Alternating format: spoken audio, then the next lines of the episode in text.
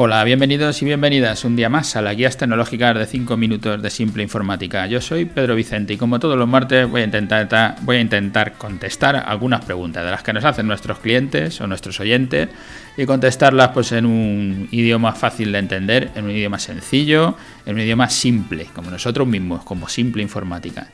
Hoy nos encontramos en nuestro programa 402 que le vamos a titular eh, si una página web es un gasto o es una inversión. Lo que vamos a intentar es ver cómo sacarle el máximo provecho a tu sitio web.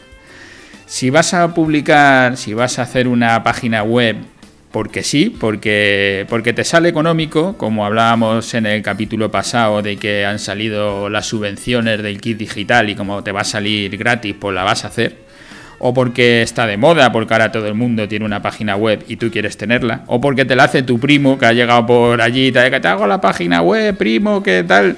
Eh, yo creo que eso no tiene el menor sentido, porque por más barato que sea, que sale gratis, porque tienes la subvención y te sale gratis, va a seguir siendo caro, caro porque no te va a ayudar en tu negocio, no te va a valer para nada. Si tú no tienes claro que quieres hacer una web, siempre que la hagas solo por cualquiera de estas cosas que estoy diciendo, eh, la página web va a ser un gasto, no va a ser una inversión. Aunque no sea un gasto económico, porque te lo subvenciona el kit digital o te lo hace tu primo, va a ser un gasto de tiempo, va a ser un gasto de estar hablando con gente, para nada, y sobre todo va a ser un gasto de tu propio negocio, porque no va a valer para que tu negocio esté mejor. Desde luego, todos los negocios hoy tienen que tener página web, como decimos. Aunque sea que te la haga tu primo, pero trata de hacer una página web y de sacarle el máximo provecho, de sacarle provecho a tu web. Una de las primeras cosas que tienes que tener en cuenta es que cuando hagas tu página web tienes que tener un objetivo, tienes que tener saber para qué quieres tu página web, para qué la estás haciendo. Eso es lo que va a hacer que definamos una estrategia dentro de la web para, ver, para, para saber para qué me va a valer la página web. Un sitio web siempre va a ser una herramienta formidable y va a valer la pena invertir en ella siempre que lo que vas a hacer sea necesario para ti y le puedas sacar un provecho.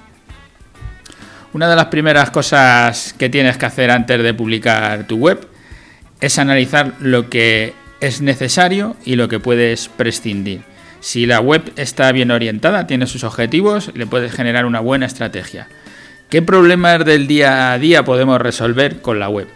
Pues hay como, igual que hablaba en el capítulo, en el podcast, donde más o menos resumía todo lo que íbamos a hacer, que era el 342, donde hablaba de transformación digital, de marketing digital, de desarrollo, consultoría, pues aquí va a haber estas fases, estos, eh, estas categorías, las vamos a tener también, porque la página web puede valer para, para un tema comercial, donde hablaríamos más de marketing digital, pero puede valer también para quitarte tareas repetitivas. Y entonces tú tienes una web te puede valer para las dos cosas, por supuesto, y eso debería de ser, eso es lo que decimos que hay que tratar de aprovecharla.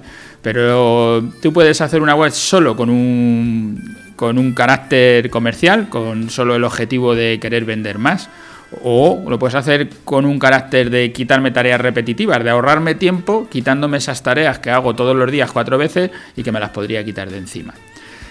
¿Qué tareas son? ¿Qué problemas de tu día a día puede resolver tu web o puedes resolver con tu web? Esta también era un buen, un buen, eh, un buen cómo definir el programa, cómo llamar al programa. Pero vamos, eh, captar contactos comerciales. Esa sería una de las primeras ideas. Haces una web y no vendes nada, digamos, pero sí lo que quieres es que te dejen un correo para ponerte en contacto con tus clientes exhibir los productos. O sea, vendo una serie de productos y no le pongo el precio, solo los enseño para que la gente no me llame diciéndome cómo es este producto, cómo es el otro, sino que los pongo en la web y los ven. Eso es lo que llamamos un catálogo de toda la vida. Antes los catálogos eran en papel, cuando no llevan precio es un catálogo, cuando llevan precio ya es que quiero venderlo.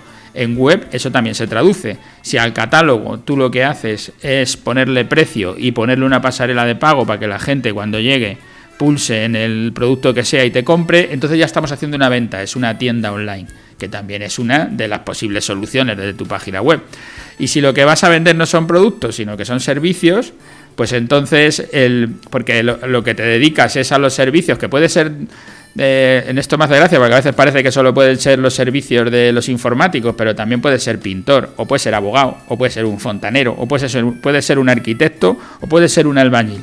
Cualquiera de todos los que damos servicios podemos ponerlos en, en la página web sin precio, que sea el catálogo, lo que hago, a qué me dedico, o puedo llegar a venderlo, porque a lo mejor eres un pintor y dices, sí, pero una habitación concreta, eh, una habitación de 6 metros cuesta tanto pintarla, o un abogado. Si te llevo un caso de divorcio, vale tanto, y puedes poner el precio y venderlo. Y pasas a vender un servicio, a tener una tienda online. Y esto ya dándole la vuelta, rizando el rizo, lo que ha hecho toda la vida Iberdrola o el canal de Isabel II o toda esta gente que nos cobra mes a mes es puedes llegar a tener tus servicios cobrándolos mes a mes. ¿A ti te parece que porque seas abogado no se puede? Pues ahí llegan los de legalitas y te lo hacen. ¿A ti te parece que porque seas pintor no se puede? Pues alguno llegará que lo haga, o como el videoclub pasó a Netflix a quitárselo y lo pone mes a mes. El hacerlo en membership site o, la venta esta recurrente mensual, las academias de música que lo llevan haciendo toda la vida, el estar cobrando mes a mes lo que te hace es asegurarte una serie de ingresos que son buenos. Y eso lo puedes hacer también desde tu web. Es lo mismo que una tienda online, lo único que el, el pago va a quedar recurrente y se va a ir cobrando todos los meses. Y a lo que decía en el tema de la transformación digital, el quitar de tareas repetitivas, por ejemplo, el dar soporte a los clientes, cuando haces un vídeo de formación para usar un producto que te llaman 40 veces para cómo hago para desarmar esta máquina o cómo hago para limpiar no sé qué herramienta que te he comprado si haces un vídeo donde dices cómo se hace, igual te ahorras alguna llamada o si alguien te llama, le llevas hasta ese vídeo para decirle, mira, tienes aquí un vídeo donde lo ves y te lo quitas del medio y no tienes que estar volviéndole a contar a todo el mundo lo mismo. Esas respuestas frecuentes a problemas frecuentes de los que ya tiene. Lo mismo te pasa ahí, son proveedores, ¿sabes? Estoy hablando de cliente, pero puede ser a un proveedor donde le tienes que dar una información que es repetitiva, te llaman muchos proveedores que tienes que estar hablando con ellos la misma cosa, pues se lo haces. Esto nos lleva a que podrías hacer cursos online y venderlos. Estaríamos en la tienda online, exhibir nuestros productos, pero también te vale si tú esos cursos de formación te quitan trabajo, porque lo que haces es contar cómo funcionan tus productos para que la gente los pueda usar. También te valdría, igual que en las respuestas frecuentes, tener un foro donde la gente entre ellos mismos se hablen y se cuenten cómo han utilizado tu producto, cómo se puede solucionar determinado problema un foro o una red social, un sitio donde la gente vaya dejando comentarios y vaya pudiendo contestarse unos a otros entre usuarios o tú intervengas para poder contestarle. Y por último, otra que me parece que puede darte ideas, hay más, pero bueno, por aquí voy a ir cerrando, ya llevo los 7 minutos. Otra que me parece importante es la intranet corporativa, hacer una web donde toda la empresa vaya dejando la información o tener ahí bases de datos, de clientes, de lo que sea. Esa intranet corporativa es también se puede dar esa solución desde la página web. También se pueden dar solución a CRMs, a para todo el tema de recogida de datos, todo este tema de bases de datos. No me alargo más porque ya, ya me voy lejos. Gracias a todos los que nos escucháis a diario por estar ahí, por, a diario todos los martes, por darnos vuestras valoraciones, vuestros me gusta, por hacernos llegar vuestros correos con vuestras preguntas.